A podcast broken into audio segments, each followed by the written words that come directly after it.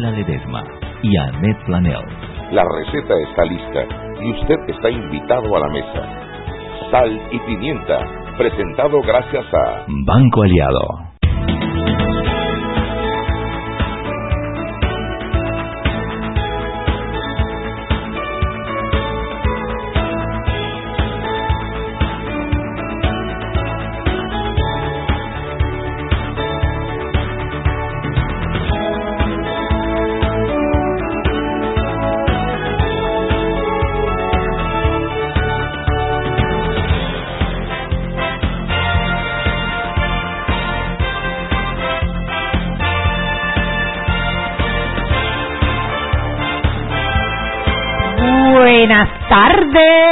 Bienvenidos, bienvenidos a este su programa. Hoy me toca vena, hoy me toca vena.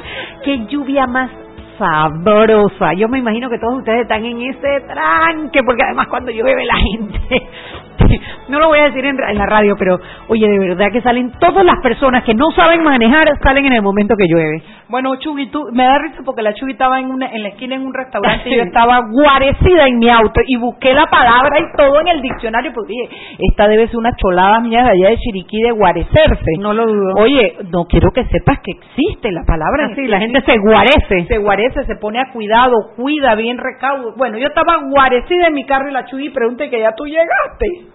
Yo dije que sí estoy guarecida en mi carro.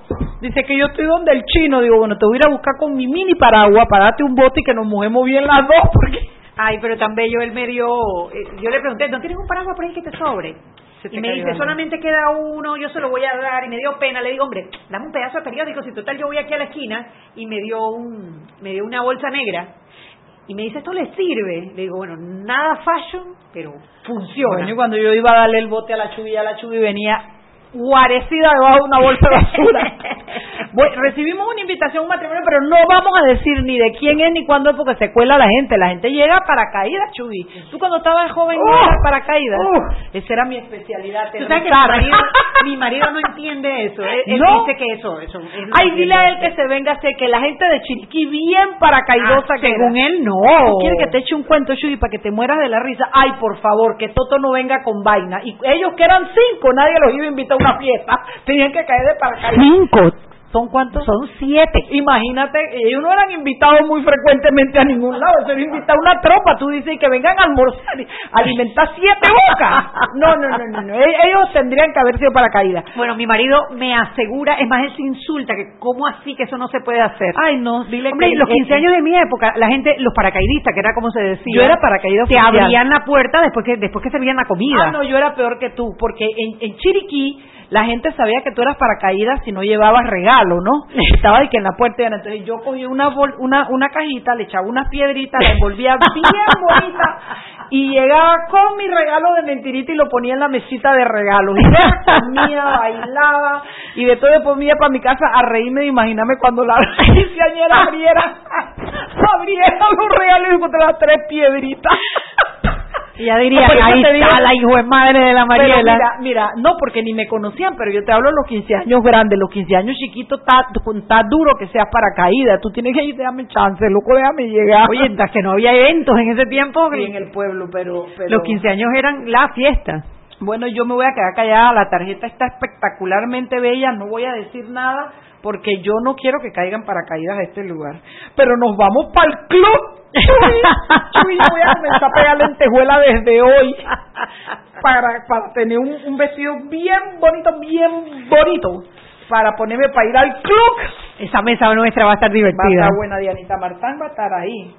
Ella, primero que nada, me va a ver si estoy bien vestida. Si no, me va a mandar por otra mesa para atrás, porque como ella es very fashion. Así es la cosa. Ay, tú no sabes, tú ni sabes, Chuy, la Diana Martán. Ah, no, pero Mariela, vamos a ir muy fashion. Sí, sí, sí, sí. Yo ahorita me voy a... Ya la Pantera Rosa no existe, pero me voy a Saks. Me compro un pretty vestido y si le hace falta unas lentejuelitas yo se las pongo ahí y quedo very fashion, very fashion. Aunque este merece que invierta para comprar un buen vestido. Oye, esta es una de nuestras peques, Mariela. Calla boca que van Ay, a saber, van a saber. No le digas a nadie. Henry Cárdenas, Buenas tardes. ¿cómo estás, cariño? Ayer nos equivocamos y todo, mira. Así me comentaron por ahí. Sí, sí, sí, sí.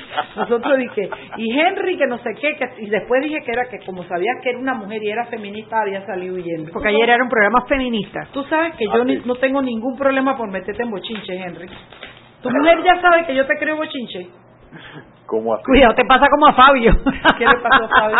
Ay, papá. ¿Quién era Fabio? Ese es el cuento hoy de las redes sociales, ¿Usted Fabio. no sabe quién es Fabio? No, ¿qué pasó? Cuéntenmelo todo. No, pero bueno, yo creo que eso es algo bien privado. Bueno, se ha hecho ya público, pero vaya a las redes, yo, vaya a las redes y cuando toca en la tendencia de Twitter Fabio, ahí le van a quedar como seis videos y usted va a sacar conclu- conclusiones. Ahora yo te lo enseño, María, ahora yo te lo enseño. Mira, mira, Pero si no sabes de Fabio, no estás en nada. No estás en nada. Ya está Yo tarde. sí estoy en algo. ¿Ah? Y ya está tarde, porque eso tarda como de las 10 11 de la mañana. Tenía 10 de la rato, mañana. tenía rato que no me mandaban un meme de cariño y de amor. Mira que el flaco Babieco, El flaco el Babieco. tuerto Babieco, dije que iba a decir hoy, me mandó uno que dice, no lo voy a leer hasta el final porque ya sabes que pip, pero dice, cuando te dice mi flaco bello, pero cuando pelea te dice desnutrido, pip. Ay, no, tú eres mi flaca, bien muñito, bien bonito. Ya le digo. Ese lo buscó mi esposa. Sí. Esa es su artillería cuando estaba brava contigo. Oye, hoy estuvimos donde Álvaro Alvarado, saludos al amigo Álvaro y su nuevo restaurante, allá donde uno, en Green Plaza. Oye, tenemos en- que ir a desayunar allá en en- Villa. Pero lleva plata, porque Álvaro no regala nada. No, Este man es nos duro. paramos, nos paramos y no pagamos la cuenta. Este man es duro como tú no tienes idea, de verdad, de verdad. Yo lo que lo conozco bien, te digo, bien duro, pero ven acá. Le bueno, llevamos unos aguacates y ya, resolvemos ese problema. Hoy estuvimos con Álvaro y le dijimos lo de los aguacates y ya el tipo había hablado con don Diógenes González, ya setearon para el sábado, así que el domingo si comen aguacates allá donde uno en, en Costa del Este es a costa de don Diógenes González.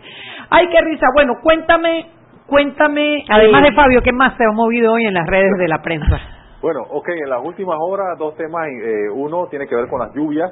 El Sistema Nacional de Protección Civil eh, emitió una alerta.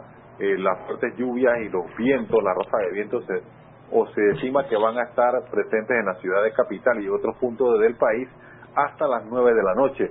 Le- se le reitera la- el comunicado a la población de tomar todas las medidas eh, preventivas y hacerle caso a los comunicados oficiales de las instituciones autorizadas. Eh, eh, ya ahí se reportan caídas de árboles en Brisas del Golf, en Punta Pacífica, Sí. le cayó un árbol a un carro, hay calles anegadas, así que hay que tomarlo eh, con paciencia y el que puede esperar un poquito se resguarda en un estacionamiento, en un local y después sigue su marcha hasta que pare el, el- o baje o se minimice algo el temporal. Esa es la- la- las principales recomendaciones y es lo que está buscando la gente, cómo está la actividad. alejarse de está- los árboles, de los postes, de cualquier cosa que pueda tener caída. Eh, yo estaba guarecida en mi carro, pero con todo eso estaba asustada. Además, déjame decirte, ya sabes, la última, en el- este siglo no tienes que salir con paraguas aquí en Panamá, tienes que salir con un motor fuera de borda para poder pegar por la calle, porque déjame decirte, mi paragüita tú ni sabes que el viento, yo estoy gorda y el viento me jalaba el paraguas y estábamos peleando, de verdad que estaba... Sí, no sé si logre levantarme del piso pero-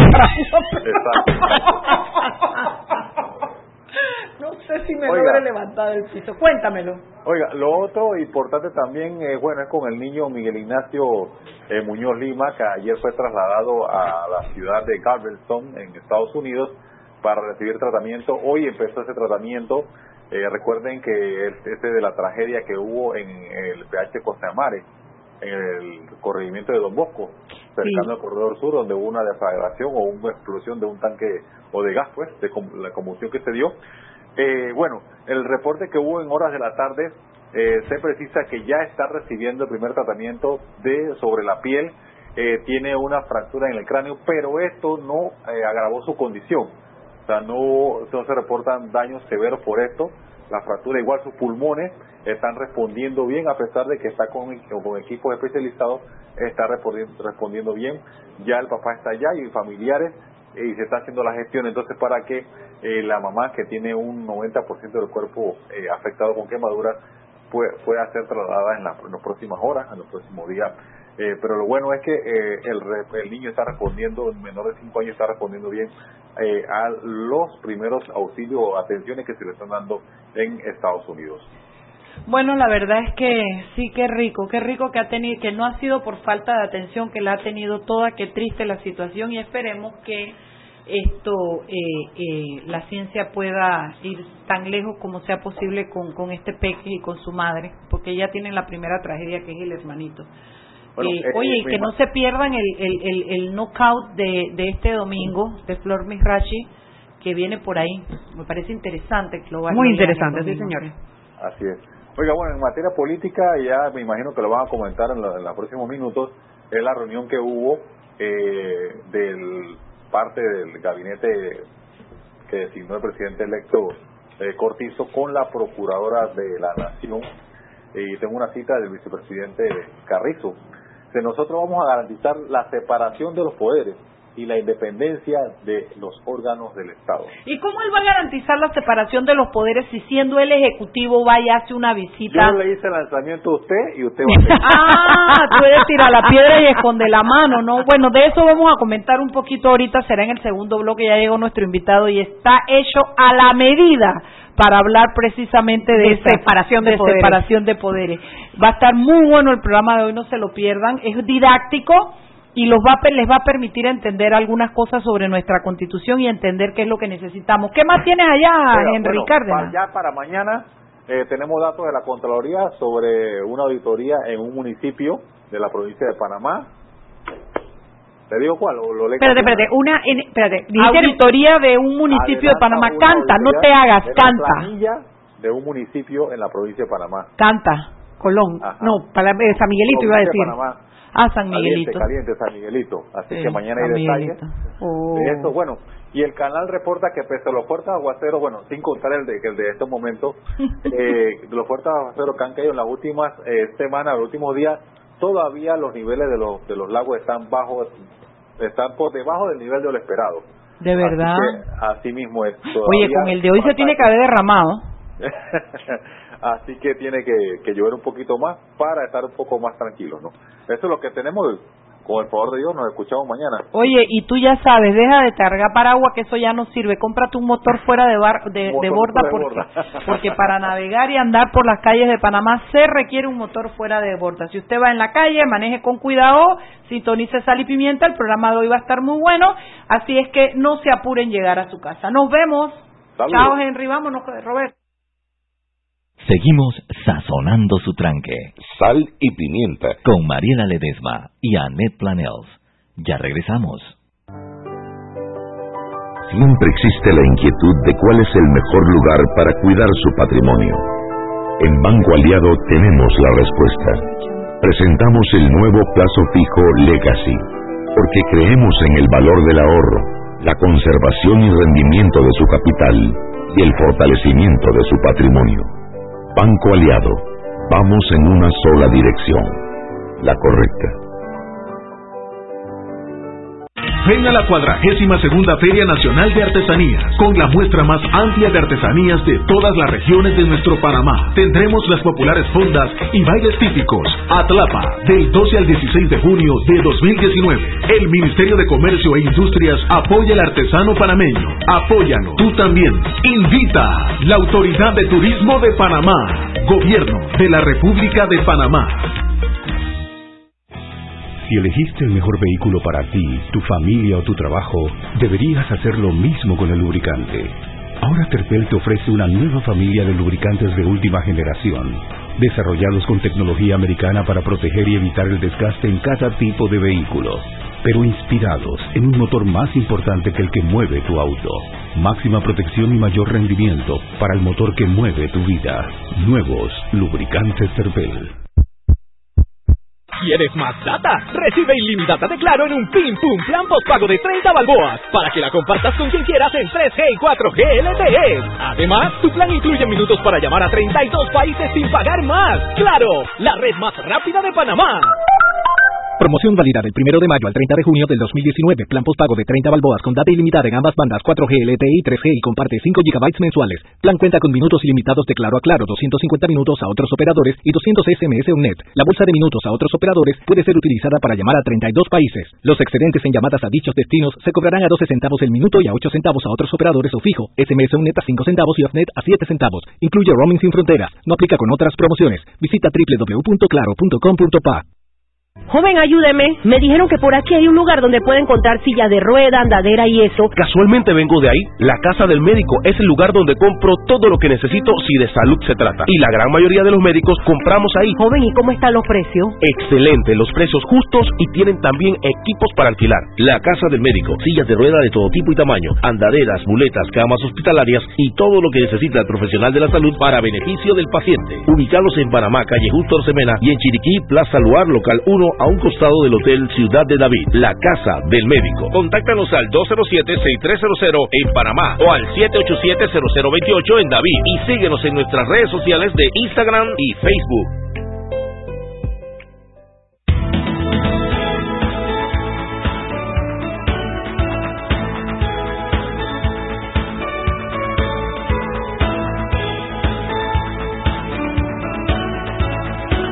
Vuelta en Sal y Pimienta.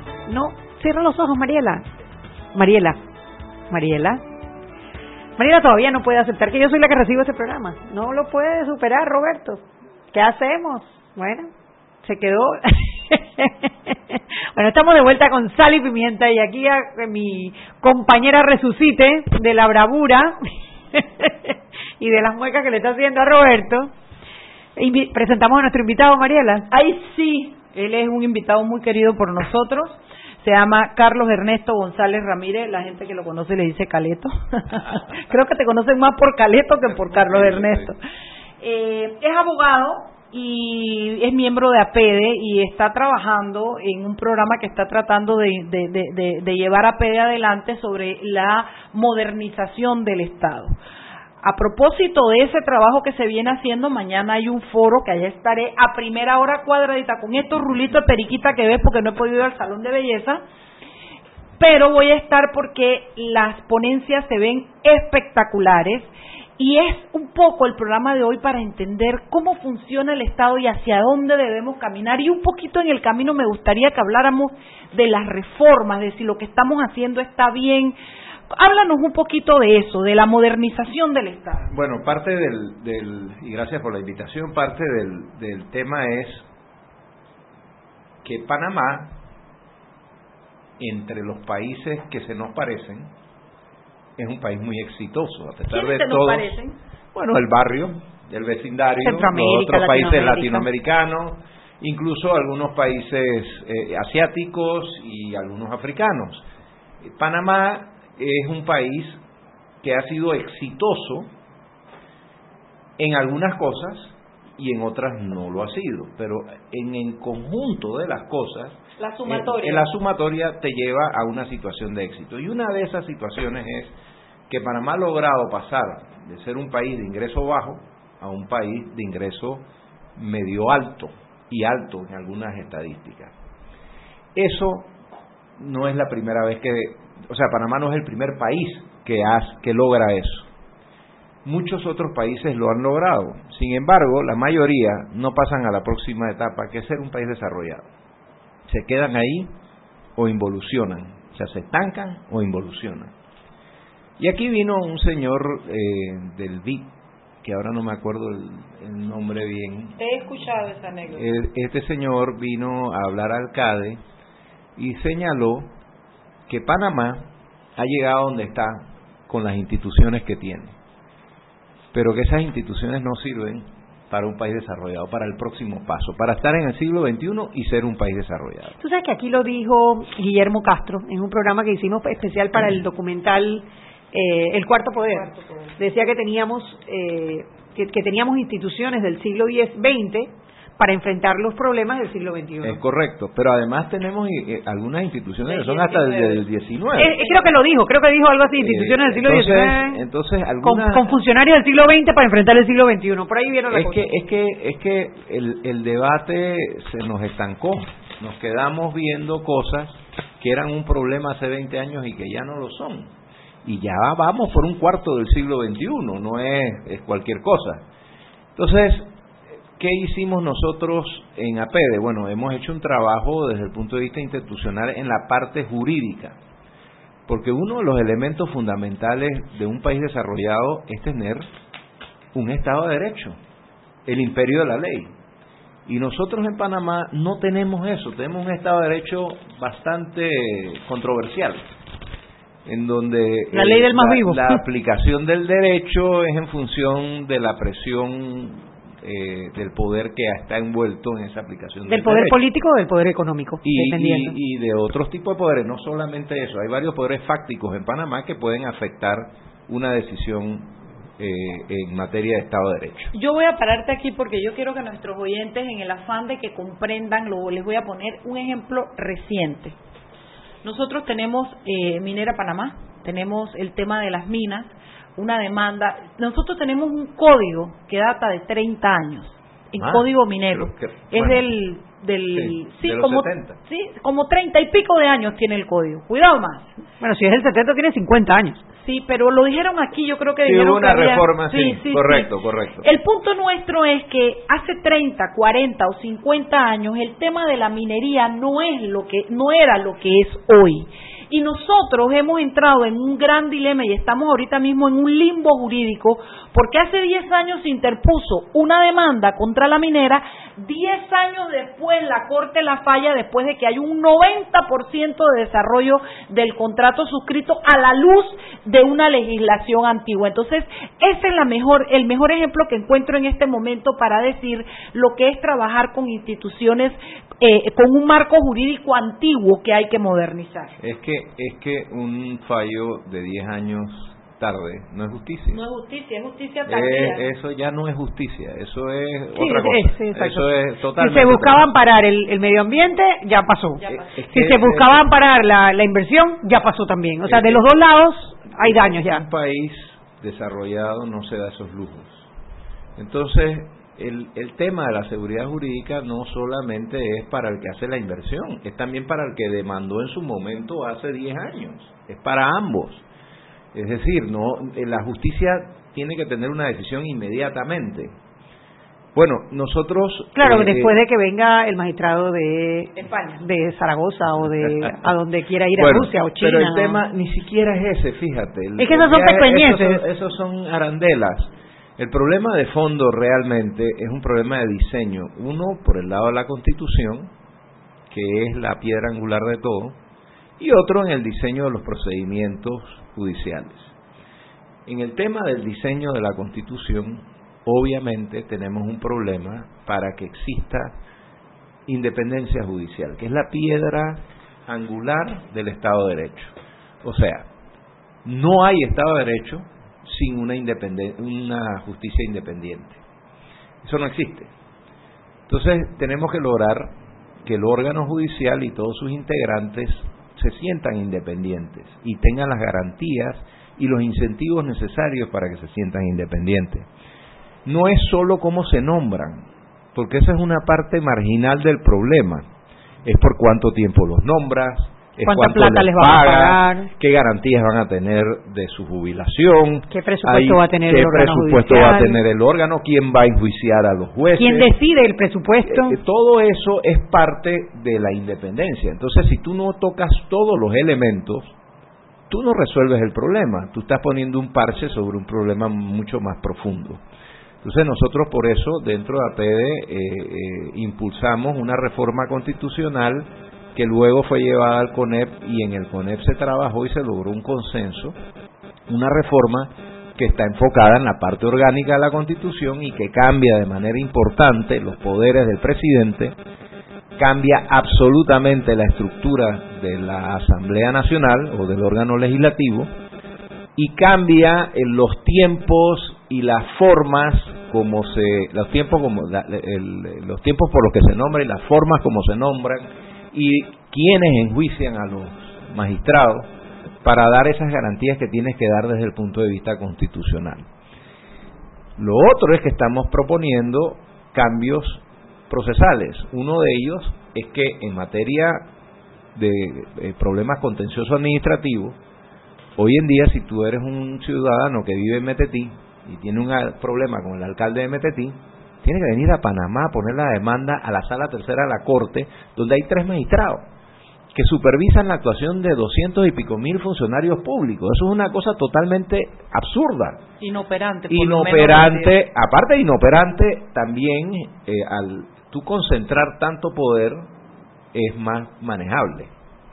Entonces, eh, se requiere una jurisdicción contencioso administrativa para que puedas ir y demandar al alcalde ante un juzgado municipal, y enfrente es el tema allí donde es. Acceso a la justicia que le llaman. Acceso a la justicia y rápida. Déjame déjame decirte algo. Tú tú tú hablaste ahorita y me parece que es fundamental para que entendamos esto no tú hablaste estamos hablando de la parte orgánica de la Constitución. A mí me gustaría que tú le explicaras a nuestros oyentes cuando te refieres a la parte orgánica cuál sería la otra parte qué es lo que estamos viendo ahora por qué la parte orgánica ¿por qué no la parte dogmática? Sería la otra, la parte. Lo que pasa, lo que pasa es que el problema, la crisis que tenemos o la dificultad que tenemos es con las instituciones, la institucionalidad, y eso se refiere a la arquitectura de poder.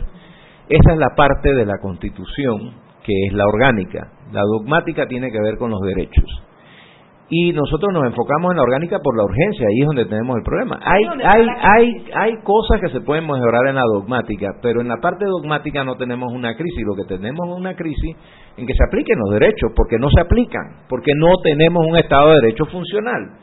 Entonces, el enfoque es en la parte orgánica. En la parte dogmática, además, si nos ponemos a discutir derechos no nos vamos a poner de acuerdo. Ahí va a haber, ahí va a haber mucha discusión. En cambio, con objetivos claros en la parte orgánica, yo creo que sí nos podemos poner de acuerdo y en consenso en Panamá, porque ya lo hemos demostrado antes, ese es el estilo de los panameños. Yo realmente le tengo mucho fe a este pueblo en ese sentido. Pero tenemos que tener claro cuáles son los objetivos que queremos lograr. Igual, por ejemplo, en materia de justicia, nosotros proponemos que el control constitucional que ahora mismo está concentrado en la Corte Suprema de Justicia, que genera un problema de, justicia eh, rápida, porque si tú estás en un proceso y tú ves que la norma que te van a aplicar es inconstitucional, tú adviertes la inconstitucionalidad. Y ese proceso que está en el municipio de Metetí tiene que venir a la Corte Suprema de Justicia para que el Pleno de la Corte Suprema de Justicia decida si esa norma es inconstitucional. Y mientras tanto siéntese esperar que se haga justicia. Entonces, ese método, ese sistema que podía ser funcional en el año 46, cuando esto se creó, para una población que no llegaba ni a un millón de habitantes y, una, y un país escasamente poblado, no funciona hoy en día. Entonces, estamos sugiriendo lo que se conoce como el control difuso de la constitucionalidad, de manera tal que el juez que ve el caso pueda tomar una decisión para las personas que están en el caso, no para todo el país. O sea, no se declara inconstitucional la norma, pero no se detiene el proceso por la inconstitucionalidad de la norma y se toma una decisión para las dos personas que están allí con relación a esa norma, la cual puede ser apelable y que tiene todo un proceso que puede venir posterior, pero la justicia se lleva a cabo rápidamente. ¿no? Ese es uno, son unos ejemplos. Pero en el foro que tenemos mañana estamos presentando otras ideas que van más allá de la Constitución, como por ejemplo el tema del procedimiento civil, porque parte del problema de la justicia civil es lo que se demora, y se demora por el diseño del procedimiento. Hasta, hasta generar eh, frases como mejor una un mal arreglo que un buen pleito. Eso, eso es terrible. Cuando yo escucho eso hasta que me, me hizo. Claro, o sea, que tú prefieras no ir a buscar a buscar tu, el derecho que tienes a la justicia porque el proceso es tan terrible que mejor es perder. O la, el famoso adagio español de entre abogados te vieres, ¿no? o sea, eso lo incluye a ustedes dos. No, no, no, no, no, es que tú estás entre abogados. yo soy la que estoy pero en todo caso, eh, el tema es que el procedimiento civil se puede mejorar como hemos hecho los panameños con el procedimiento penal, que se movió al sistema penal acusatorio, un sistema inquisitivo, y hoy en día la justicia penal es rápida, es eficiente. La pero me está trancando también. Hay problemas de, pero de infraestructura. No, hay problemas, sí, exacto. y de y de conocimiento de los jueces. Pero pero en realidad, en términos generales, estamos viendo una mejoría importante en la agilidad de la justicia y por el otro lado en algo inclusive más importante todavía en la percepción de corrupción que ha desaparecido de los operadores de Yo creo que acaba de dar un punto interesante. Tú sabes que del sistema penal acusatorio, sí, ya nos tenemos que ir al cambio. La gente habla muchas cosas porque se está demorando, pero nadie te dice que hay corrupción, porque el sistema, y es lo que hablábamos ayer con Gaviñazo, de que no se trata de las personas, se trata del sistema. Porque el sistema hace que como es por sorteo, como una serie de cosas que tú no puedes prever, y son cuatro jueces. Y son cuatro jueces, la corrupción no, no es... Se hace más difícil, se, hace, más, difícil. Vámonos al cambio. Seguimos sazonando su tranque. Sal y pimienta. Con Mariela Ledesma y Annette Planels. Ya regresamos. Sabemos que no es fácil dejar a tus hijos para ir al cuidado de otros niños. Nos inspira tu vocación en ofrecer bienestar a otro que lo necesita y tu determinación al repetir la misma rutina, pero con una sonrisa en el rostro. Porque valoramos tu esfuerzo. Préstamos personales para educadores, sector salud y empleado público en el Banco Nacional de Panamá. Grande como tú. Si elegiste el mejor vehículo para ti, tu familia o tu trabajo, deberías hacer lo mismo con el lubricante. Ahora Terpel te ofrece una nueva familia de lubricantes de última generación desarrollados con tecnología americana para proteger y evitar el desgaste en cada tipo de vehículo, pero inspirados en un motor más importante que el que mueve tu auto. Máxima protección y mayor rendimiento para el motor que mueve tu vida. Nuevos lubricantes Terpel. Siempre existe la inquietud de cuál es el mejor lugar para cuidar su patrimonio.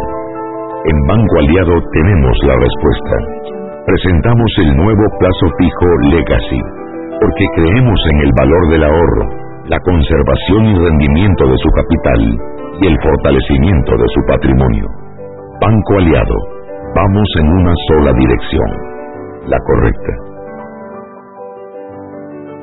Joven, ayúdeme. Me dijeron que por aquí hay un lugar donde puede encontrar silla de rueda, andadera y eso. Casualmente vengo de ahí. La casa del médico es el lugar donde compro todo lo que necesito si de salud se trata. Y la gran mayoría de los médicos compramos ahí. Joven, ¿y cómo están los precios? Excelente, los precios justos y tienen también equipos para alquilar. La casa del médico, sillas de rueda de todo tipo y tamaño, andaderas, muletas, camas hospitalarias y todo lo que necesita el profesional de la salud para beneficio del paciente. Ubicados en Panamá, calle Justo Orsemena y en Chiriquí, Plaza Luar, local 1 a un costado del Hotel Ciudad de David, la casa del médico. Contáctanos al 207-6300 en Panamá o al 787-0028 en David y síguenos en nuestras redes sociales de Instagram y Facebook.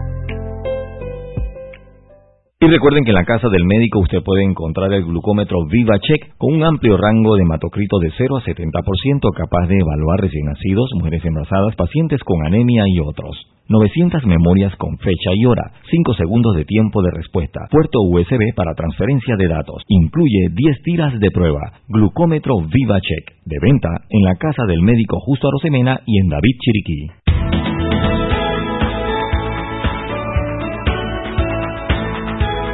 y estamos de vuelta. un Mariela, es un programa para gente con criterio. Cuando no tienes un flaco baboso al lado tuyo, soquete, pero cuando tienes uno como ese, tú no puedes tener criterio, tú le das la espalda y que se, se friegue. Mariela, dale, vamos, seguimos que esta está buena, dale, Chubi.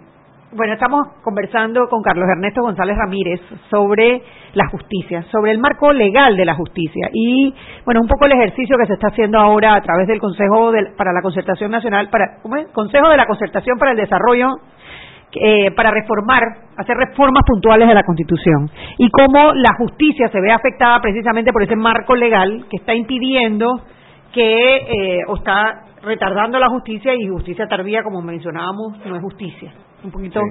Entonces, estábamos hablando sobre el, ah, cómo la, en la justicia, en el penal, al poner el sistema penal acusatorio se ha avanzado y que se quería hacer algo similar en el civil. En el civil. Ahora, creo que en el civil hay algo de... Eh, ¿Cómo se hace, cómo, cómo se llama eso? Cuando llegan acuerdos entre las partes sin llegar al sistema judicial. Sí, se puede. Arbitraje, por arbitraje. Eso sí, Sí. está funcionando, ¿no? Sí, bueno, sí, claro, pero el arbitraje cuesta. Sí, cuesta. El tema, el tema de fondo realmente es que tenemos un sistema inquisitivo en el procedimiento civil similar al que existía en el sistema penal. Y la idea es pasar a un sistema dispositivo, que es, digamos, como se llama... Sería, como sería el sistema penal acusatorio, sería el sistema, dispositivo para el civil. sistema adversarial Ajá. eh, y no inquisitivo.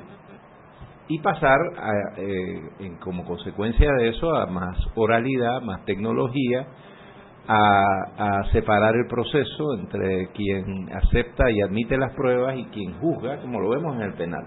Ahora, para esto no hace falta reformar la Constitución, para esta- esto en particular. Esto se no, puede no, hacer no, a través de esto las es leyes. una reforma al procedimiento civil, ¿no? Y, y es, en parte, eh, digamos, eh, una de las instituciones que si no cambiamos, no entramos al siglo XXI ni al desarrollo. Es uno de los problemas que tenemos serios. Porque puedes arreglar el problema de la independencia de los jueces, pero si el sistema sigue siendo truculento, como el que tenemos, no vas a haber resuelto el problema, porque se presta todo tipo de mecanismos irregulares y también de abusos, porque o de- porque yo como abogado te puedo decir que yo voy a usar todos los recursos que pueda para defender a mi es más tengo una obligación ética Claro, de hacerlo claro. Tú no puedes Entonces, decirle a alguien ah no es que tú estás metiendo recursos para atrasar La no yo estoy permite. metiendo los recursos que el sistema me permite pero es que el sistema está diseñado mal y permite esas cosas. Entonces tú tienes que cambiar el sistema para que haya un proceso rápido, eficiente, con un mecanismo claro de qué pruebas entran, cómo no entran, separas a los jueces, las decisiones se toman separadas de lo previo. O sea, ese, ese, ese procedimiento y en donde las partes tienen la carga de la prueba en función de una serie de circunstancias y que si no lo prueban no hay ningún juez que vaya y hace otra prueba y se convierta en parte como sucede Sí, yo actualmente jueces que son, parecen los abogados que lo que están buscando la verdad y al final lo que acaban haciendo es poniéndose de un lado de las partes. Entonces, ese es el clásico problema del sistema Y inquisitivo. eso lo incluye en las reformas que está proponiendo CONEP y que está No, proponiendo... no, esto es lo que estamos ahora nosotros en APEDE, en la parte jurídica, proponiendo. Como también estamos proponiendo que se reforme la ley de contrataciones públicas para permitir las APP. Asociaciones público-privadas. Que ya hay un compromiso por el nuevo gobierno Es de correcto. presentar Pero es que al además, principio- además es que es una cosa, eh, o sea, el gobierno central no puede tiene no puede estar usando sus claro. recursos cuando hay tantas necesidades para hacer obras, cuando hay disponibilidad de esos recursos por otra vía. Mira, en, en Singapur, y este ejemplo a mí me encanta porque de verdad que es una cosa impresionante. En Singapur, ustedes conocen el hotel ese que parece que tiene un barco arriba que se ha convertido como el icono de Singapur, que es un... Tú sabes, Mariela, cuando tú y yo que fuimos Queda al lado de Chiriquí, ahí como para el lado de... Sí, Dale. no, pero el Que icono parece- eh, no como tienes que el que haber ido. al Trump, el que al Trump. el- no tienes que haber ido. El icono ese Sí, que sí, tiene la piscina molestando. arriba y eso lo conoce todo el mundo, ¿no? Eso está hecho sobre un relleno en la bahía de Singapur. Un relleno que se hizo por APP. Una de las, entiendo yo que una de las últimas actuaciones de Lee Kuan Yew, que era el primer ministro de, de Singapur, sacó a licitación ese relleno y entonces la licitación era, mira, tú, tú vas a rellenar esto, la mitad del relleno va a ser para ti, ahí vas a poder hacer el hotel que quieras y te voy a dar un permiso para casino. Y la otra mitad del relleno es para hacer un parque para los singapurenses. Bueno, eso fue un win-win situation porque ¿Y el- quién hizo el parque de los singapurenses? ¿El, el, el- gobierno el- el o privado, el privado era parte, de la concesión, de la ya. concesión. Ok. Claro, el hotel ese que hizo allí y el casino son, o sea, es imposible conseguir cupo en el hotel ese. O sea, tienes que pedirlo con años de anticipación. Y el casino está siempre lleno. Pero además el hotel quedó al lado de un parque. Y el parque es probablemente el, el- El atractivo uno de los más atractivos turísticos más bonitos de Singapur. Entonces, lo que te digo es que todo depende de cómo tú lo hagas. Ese es un ejemplo. Ahí está el Seguro Social con unos terrenos en Amador que se están convirtiendo en selva, que no producen un centavo, son unos terrenos maravillosos que podrían generar flujos a la caja del Seguro Social ayudar al fondo de invalidez, vejez y muerte que está de alguna manera o generar o generar eh, eh, de parte de eso inversión y trabajo y todo lo que lo que eso trae.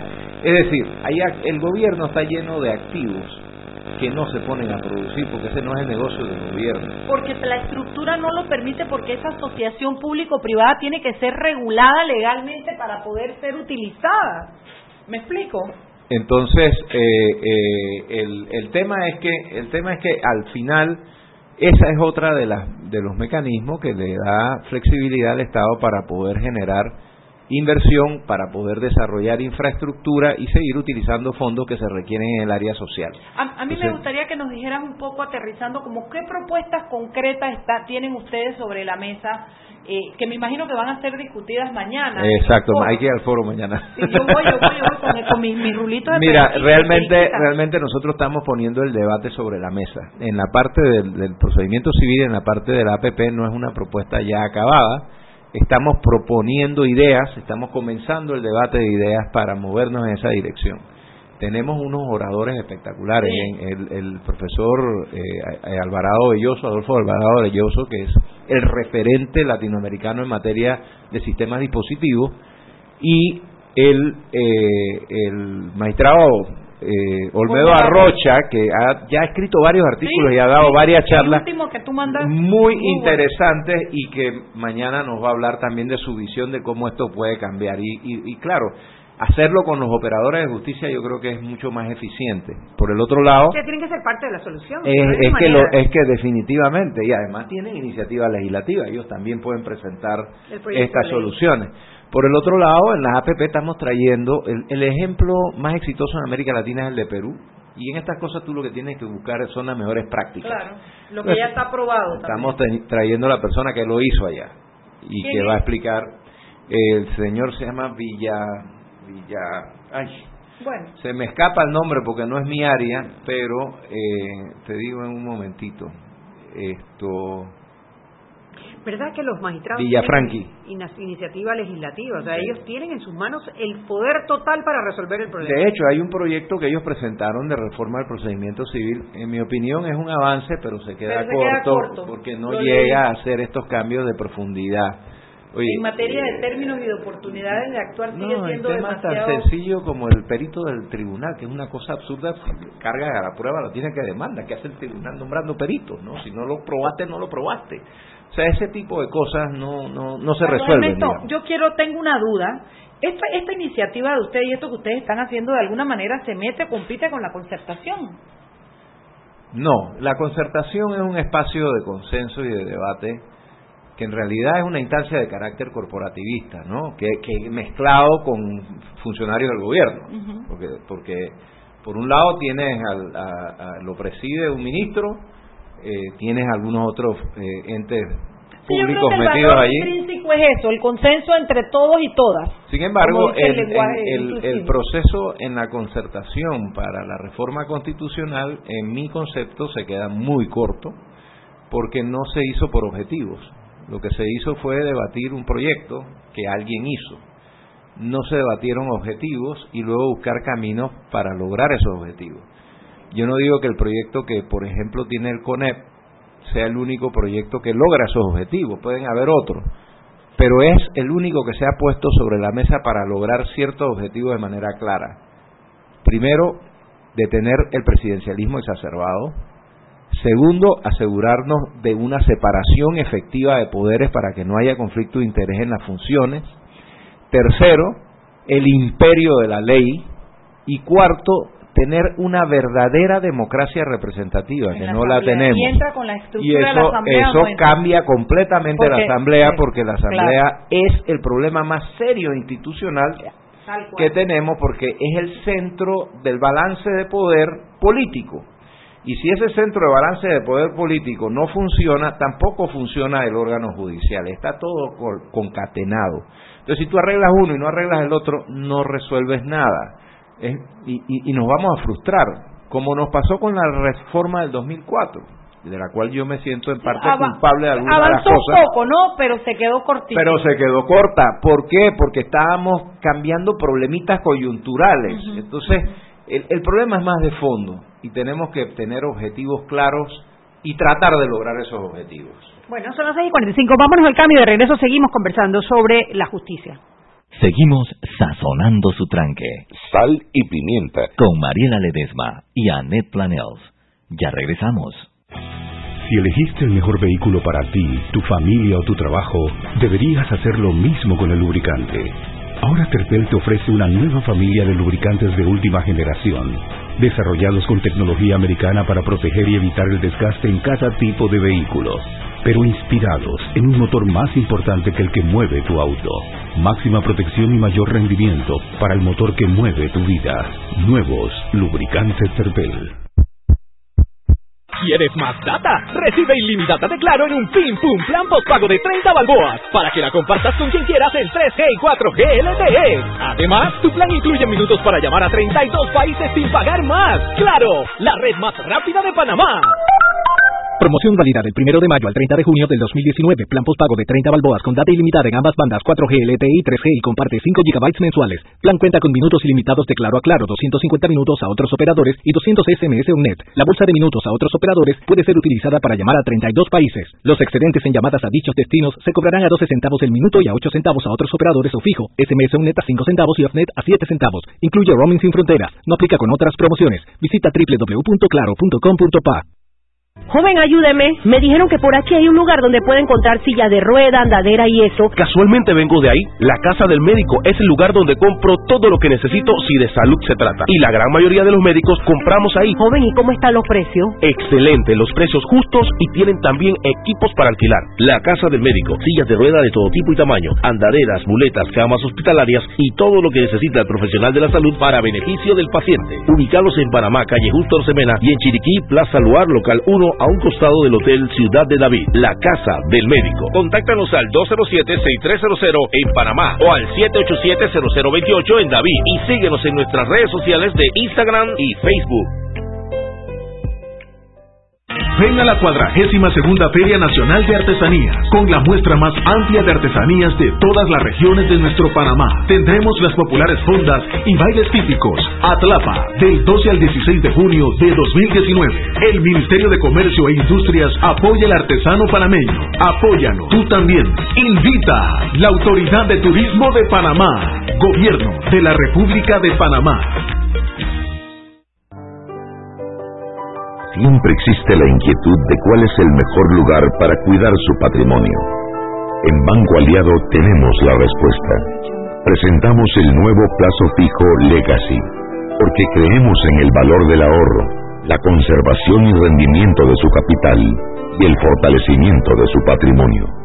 Banco Aliado, vamos en una sola dirección, la correcta.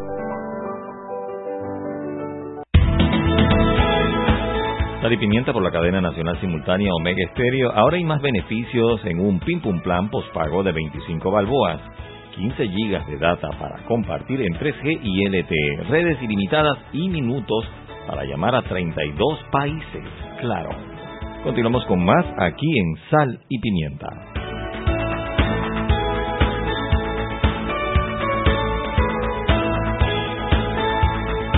Y estamos de vuelta en Sal y Pimienta. Contéstale al tipo ese. Un programa para gente con criterio, Mariela. Tú ni sabes, tú mira para acá enfrente e ignóralo. Tú puedes que yo puedo recibir un programa diciendo para gente con criterio cuando mi compañera de programa el otro ojo no está actuando. El otro ojo, Ajá. mañana tú lo vas a ver.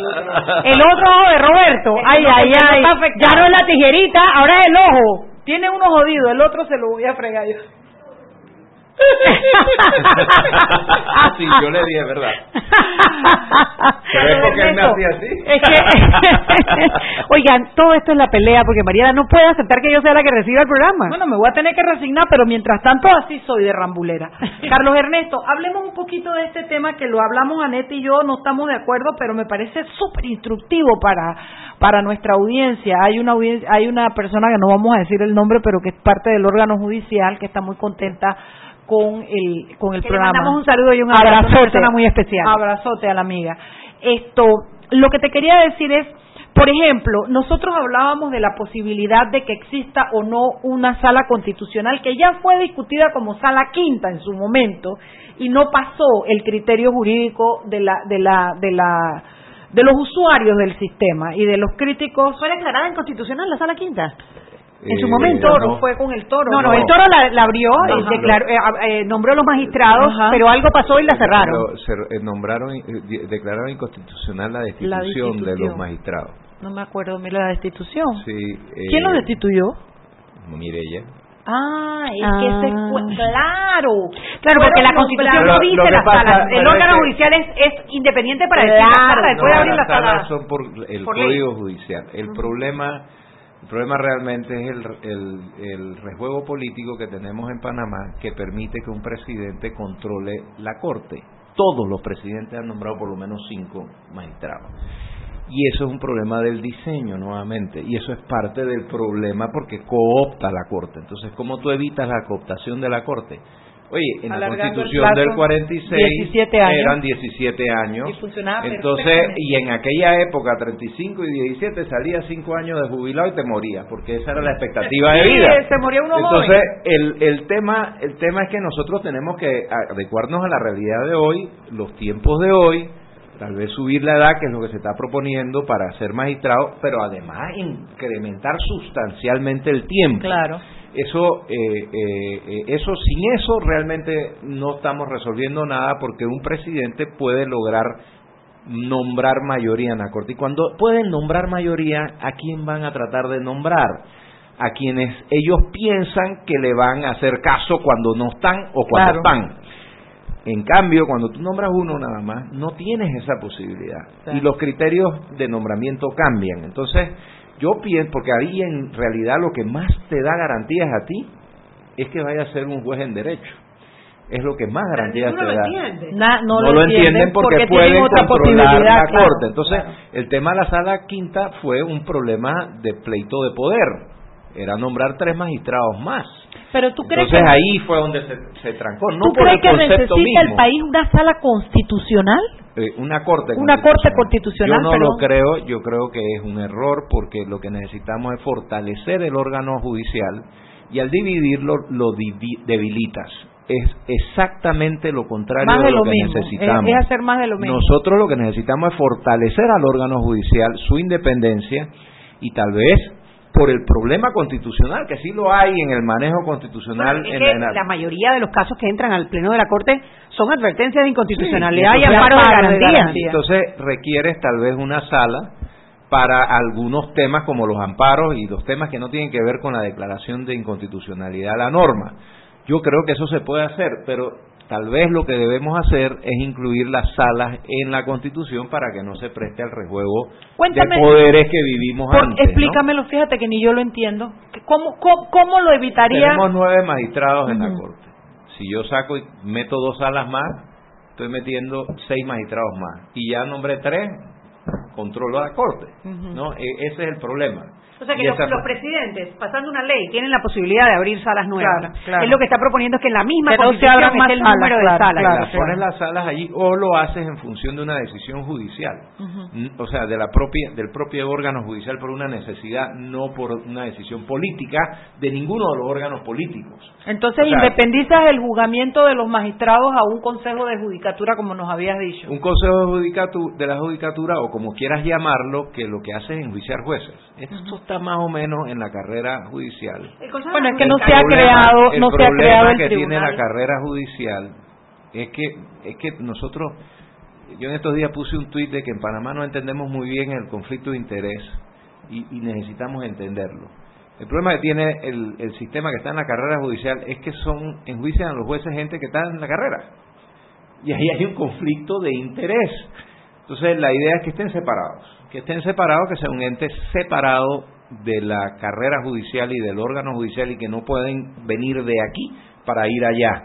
Esas son las separaciones de poderes que son importantes para impedir el- el- los conflictos de interés. Entonces, por ejemplo, también en materia del nombramiento de los magistrados, nosotros acabamos de ver una situación inédita en donde un presidente simplemente no nombraba a nadie y la y la asamblea por el otro lado cuando lo nombraban lo rechazaban. Bueno, nosotros proponemos para esos casos que si el presidente no nombra, simplemente del propio sistema judicial se escoge el Claro, magistrado. claro. Si tú haces forfeit de tu derecho y de tu poder, lo hace la corte. Y Porque si, eso, es lo y que, si- eso es lo que nos acaba de y pasar. si lo rechaza también la asamblea porque y no hay nadie va, entonces ellos tienen un- una presión digamos de diseño Claro. que los obliga a tratar de tomar una decisión y ponerse de acuerdo Excelente. ¿Hay algún precedente de lo que está ocurriendo ahora? De que un presidente no haya hecho uso de su, de su facultad constitucional o que una asamblea, que Yo creo que es la primera vez en, democracia, ¿no? honestamente en- Porque al único que recuerdo, no ha pasado y el único que yo recuerdo que hayan rechazado y ni siquiera llegó a segundo debate fue a, a, a Guillermo Endara en la época de Mireya o de pero eso fue allí en la comisión y ahí mismo nombraron A otro, a, Dan a- Arnulfo Arjona. O sea, fue- fue en el mismo proceso. Es decir, eh, eh, eh, no, sí es la primera vez yo creo que esto pasa. ¿no? Yo creo que el sabor que nos ha quedado de esto que ocurrió con las dos magistradas, que el, el país perdió la oportunidad de tener dos tremendas magistradas por esa pelea entre el Ejecutivo y, el, y, y- y- la Pero es la que está el problema también del diseño de la asamblea, porque la asamblea, eh, o sea, como está diseñada, honestamente no te puede producir nada bueno, no puede, hay que cambiarla completamente, hay que hacerle un overhaul, un exorcismo también. No voy a decir O lo que dicen algunos, pero bueno, aterrizando un poco la cosa, esta propuesta de APD, ¿para cuándo estará lista? ¿Estará lista para que el presidente la pueda tener en cuenta junto con la la concertación propuesta de CONEP. de CONEP? Ok, Eh, ¿lo de mañana es APD o es CONEP? No, lo de mañana es un foro de APD de- la Comisión Jurídica, en donde vamos a presentar, entre otras cosas, eh, La la, propuesta propuesta, de del CONEP. CONEP. Venga, ya lo entendí. Que APD es parte del CONEP. El, el tema es que la propuesta del CONEP es una propuesta eh, conceptual, no es una propuesta de artículos. Sí. Estamos trabajando en los artículos, pero es una propuesta conceptual. Bueno, Porque- es que para porque saberlo, para saber qué tienes que hacer, tienes que saber hacia dónde quieres ir. si llegamos a un consenso en los conceptos, es más fácil Claro. lograr las reformas, porque logra, mira, hay muchas maneras de llegar ¿Quieres al mismo lugar. Nosotros tenemos una propuesta, puede ser que haya otra, pero Claro. el objetivo es lo fundamental. Bueno, que eso es una de mis primeras peleas con el con la concertación, no peleas, porque yo creo que los, la gente hace un tremendo trabajo y Sí. regala su tiempo. Sí, hay Y- mucho no, trabajo no, ahí. no, yo, yo, yo, y creo que es una instancia válida, porque ahí hay Correcto. mucha representatividad. Lo que yo digo es, ¿qué necesidad tienes tú de elevar a, a rango constitucional que sea el Consejo es la no sé qué, no sé qué, y los demás qué pasa? O No. sea, cuando yo veo eso, ya yo todo lo demás lo rechazo. Eso- no me eso- es eso- corporativizar la, la, la cor- constitución Eso es y corporativismo. El corporativismo es propio de los De los sistemas de autoritarios. los- claro. Porque es un mecanismo para De legitimarte. Pero eso lo hacen porque no se reforma la asamblea, porque donde debería estar esa representación y debería estar una, una voluntad popular claramente expresada es en la asamblea. Estoy de acuerdo. Entonces, si no estás cambiando la asamblea, acabas metiendo estos cuerpos extraños que honestamente eh, a, a mí me parece de cuarto mundo, a mí me parece una involución, una cosa impresentable. No no hay país en el mundo desarrollado que tenga algo así. Eh, no si eres una democracia, si eres otra cosa, ¿Cuánto le bueno, dura, ¿cuándo las le- que no son electas, una no- constitución a un país de primer mundo? bueno, eso depende, eh, eh, eh, eh, depende muchísimo. Yo creo que, digo, en el caso de las repúblicas presidencialistas exitosas, Que somos todas las, somos- son pocas. Las, las que en el mundo son pocas las, Las repúblicas las repúblicas presidencialistas. Y ¿Cuáles de son las esas otras que no son presidencialistas? O hay repúblicas como la francesa que no es presidencialista Parlamento. o, o hay repúblicas Parlamentarias, parlamentarias claro. eh, a- esto Mariela, va- va para la facultad pero repúblicas presidencialistas como la nuestra son básicamente americanas Eh, la mayoría son americanas hay algunas otras pero la mayoría son americanas y de esas pocas son las exitosas y las exitosas las constituciones les han durado toda la 200 vida son las que tienen y ya y las van reformando o Se sea, ponen sus enmiendas. pero eso no está mal, o sea, nosotros, nosotros... Sí, podemos actualizarnos a los va- tiempos. Es que tú no vas a cambiar toda la constitución, eso es mentira. No, no. Lo que vas a hacer, aunque hagas una constituyente, hagas lo que sea, es una reforma a la constitución, porque al final lo que vas a hacer es eso, vas a trabajar sobre un proyecto que se va a parecer mucho al que tienes. Me gustaría que otra vez hablara sobre dónde es, cuánto cuesta. El foro es en el Marriott, tiene un precio de 150 dólares para el público en general, 100 dólares una oferta si llegan tres a inscribirse eh, 65 dólares para Estudiantes y estudiantes y profesores. Esto y mañana tenemos una sorpresa de Early Bird para los que lleguen muy temprano a inscribirse allí que no puedo decirles cuál es, pero eh, habrá una promoción allí para los que lleguen Te dan antes de las siete y desayuno, te media. dan desayuno. de siete y media a doce y A media. del doce y media. ¿Hay cuántos panelistas? Cuatro, creo. No, no, no. Tenemos tres internacionales, Ajá. tenemos eh, tres locales, más los la- más los moderadores. Eh, te- estamos allí en, en, en espera de un posible séptimo que no sabemos si lo vamos a tener. Ok, bueno, yo la verdad es que eh, corrí mi horario mañana ma- eh, y tenía una audiencia que puse a uno de los abogados de la oficina a atenderla porque yo no me lo quiero perder y yo creo que cualquier panameño, esto no tiene nada que ver con ser abogado o no ser abogado, que quiera tener una idea del estado del país en el que vive y del país que quiere, tiene que tener contacto con este tipo de foros y de ideas que te abren la mente, que te enseñan, yo soy abogada y todo lo que tú quieras, pero yo todos los días aprendo algo nuevo y estos foros le dan a uno una visión de país que incluso ya ha sido probada en otros lugares, ¿me Sí, explico? sí. Así es que ya saben, mañana de siete y media a doce y media en el Hotel Marriott, el que está en el centro bancario. Campo eh, Alegre. 150, pero usted lo que hace, mire, yo no es que me guste el juega vivo, pero el tigre no puede perder todas las rayas. Usted llega y dice, dos más que no hayan pagado, venga, vamos a hacer grupo, y ya se ahorra 50 palos, ¿qué le parece? Correcto. Ah, porque si son tres, es a 100. Te dan a 100, ¿no te parece? Está buenísimo. Bueno, señoras y señores, yo espero que hayan apreciado el programa de hoy. Yo aprendí eh, conceptos que no sabía y, y, y yo creo que es importante que sepamos que hay gente trabajando, le damos las gracias a Pede, para que de verdad demos el salto que como país nos merecemos dar. Como dices tú mismo, este país está condenado al éxito. Gracias. A pesar de Gracias, nosotros. a pesar de nosotros mismos. Gracias, Carlos Ernesto. Gracias a la audiencia. Nos vemos mañana, viernes de Peque, aunque no habemos peques. Hemos presentado Sal y Pimienta. Con Mariela Ledesma y Annette Flanell. Sal y Pimienta. Presentado gracias a Banco Aliado. Descargue la nueva app de Omega Stereo en sus celulares.